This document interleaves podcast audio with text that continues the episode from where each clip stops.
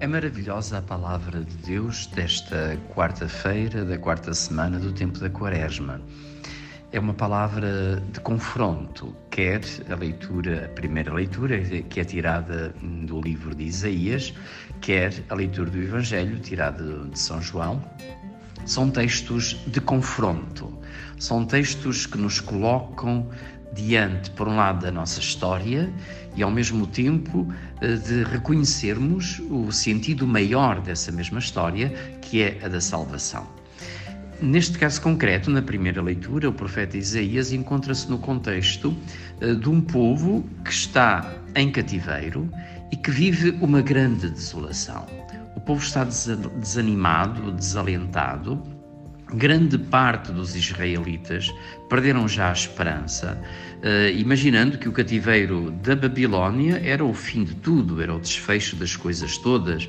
No fundo, uma história riquíssima de salvação, uh, que tinha começado com Abraão, tinha passado pelo Egito, uh, da libertação do Egito, do êxodo, da entrada da Terra Prometida, da conquista da Terra Prometida, dos anos gloriosos do rei David e de Salomão. Tudo isso, afinal, agora esfumava-se numa realidade do cativeiro uh, na Babilónia. E, portanto, a maior parte do povo uh, estaria desanimada, estaria desalentada com o desfecho e o destino da sua própria história. É aí que nos aparece Isaías, homem de Deus, ungido por Deus, e é enviado para restaurar a esperança de Israel este texto da primeira leitura é um texto fantástico, desde logo pela sua beleza literária. Sabemos que Isaías é um dos grandes autores da literatura antiga e este texto exprime uma beleza literária fantástica, onde Isaías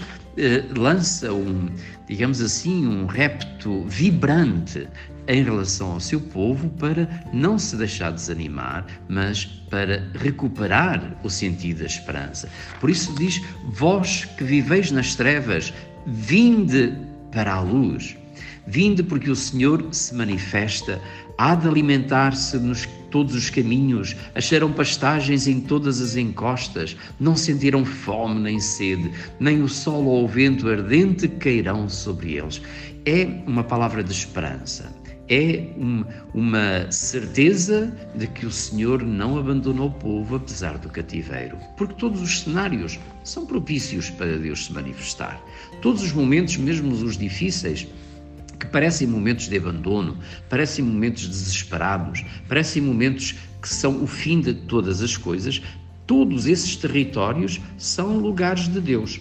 E por isso mesmo, no cativeiro da Babilónia, uh, Isaías lança este apelo veemente a que a esperança se reerga e que o povo possa reencontrar o sentido maior da sua história. Portanto, diante do desânimo de alguns ou de muitos, Isaías recupera a esperança e lança o apelo e o desafio de viver, mesmo em tempo de cativeiro, com a certeza de que o Senhor os salvará e os virá libertar. A leitura do Evangelho de João, no capítulo 5, é uma leitura que nos apresenta um outro confronto. Agora é a dificuldade dos judeus em aceitar Jesus como Filho de Deus e como Messias. Jesus pronuncia uma palavra muito bonita, que é assim começa o Evangelho por dizer: Meu Pai trabalha incessantemente e eu trabalho em todo o tempo. Até se quisermos fazer uma, uma, uma ligação também com a leitura, do, a primeira leitura do Antigo Testamento, meu pai trabalha incessantemente, mesmo em tempo de cativeiro, em tempo de, de deportação para a Babilónia, não é que o pai deixou de trabalhar a favor, trabalhar no sentido de se debruçar a favor da história deste povo, não. E o Senhor diz-nos agora no Novo Testamento: O meu pai trabalha incessantemente e eu também trabalho com o meu pai em todo o tempo. Estamos a ver como, para a mentalidade judaica, estas palavras eram absolutamente impossíveis de ouvir. Jesus, no fim, estava a chamar a Deus seu Pai e estava-se a fazer igual a Ele. E isto, para a concepção judaica, era insuportável. E por isso reagem. Reagem contra as palavras de Jesus, não aceitam o que ele está a dizer, eh, é acusado de blasfema, mas Jesus insiste. E insiste no fundo, dando-nos esta chave uh, que é tão importante. Quem ouve a minha palavra e acredita naquele que me enviou, tem a vida eterna e não será condenado, porque passou da morte à vida. E aqui temos, digamos assim, o coração desta palavra. Quem acredita em Jesus e que Ele é o enviado do Pai para a salvação da humanidade, aí passa da morte à vida.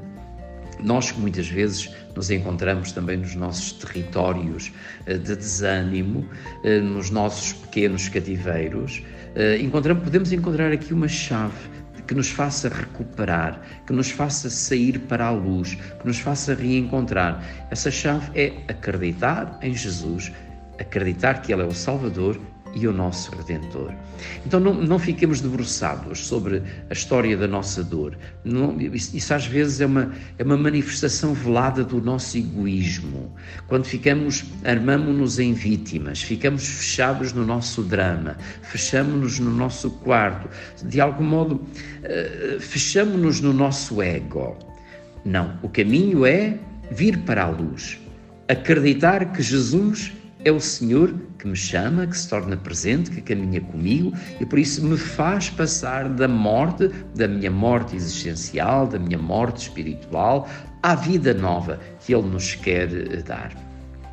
Hoje é dia de São Patrício e podemos ver aplicada na vida deste santo, um dos grandes santos da história da Igreja, uh, nasceu na Inglaterra, mas depois foi para a Irlanda e é o patrono da Irlanda. Mas dizia, podemos ver aplicado na vida deste santo a atualização desta mesma palavra. São Patrício, muito jovem, foi como escravo, como cativo para a Irlanda, onde lhe destinaram o guardar os rebanhos, as ovelhas nas montanhas. E assim foi, dava a impressão que era uma vida desgraçada, uma vida sem, sem horizontes, como escravo, a guardar ovelhas na montanha. A verdade, porém, é que, tendo alcançado a liberdade, eh, abraçou o dom da vocação e veio a tornar-se um grande líder da Igreja Irlandesa. Eh, Muito do espírito católico da Irlanda Católica, eh, infelizmente hoje um pouquinho desvanecido, mas a grande Irlanda Católica deve-se a São Patrício. Ele acabou por ser mesmo bispo na Irlanda e o grande organizador da Igreja Irlandesa e também grande parte na Inglaterra. E, portanto, vemos como aquilo que parecia um, uma, uma, experiência de vida votada uh, ao fracasso, que era ser escravo nas montanhas a guardar os rebanhos, acabaria por se tornar uma grande fonte de luz, porque certamente Patrício não se, não se deixou sucumbir ao peso do seu cativeiro, pelo contrário, deixou que o Espírito Santo iluminasse, e ele é o grande santo da esperança, a cor verde da Irlanda vem daí e, portanto, é, anuncia a esperança ao seu povo eh, e resgata-o, no fundo, eh, para uma esperança sempre nova eh, que a história não pode fazer sucumbir.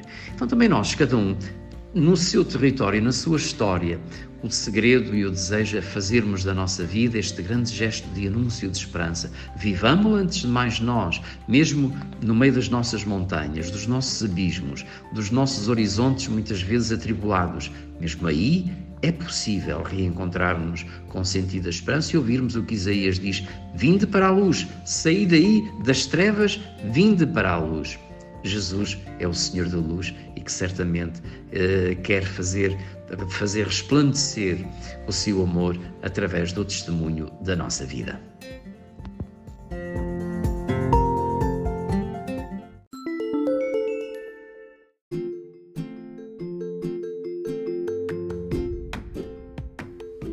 Olá, obrigado por ouvires o nosso podcast. Meu nome é Francisco e sou um jovem para o mundo unido. Se gostaste da reflexão do Padre Mário, por que não partilhá-la com alguém? Segue-nos no Instagram e no Facebook para ficares a par de novidades que temos para ti. E não te esqueças, é sempre possível algo mais.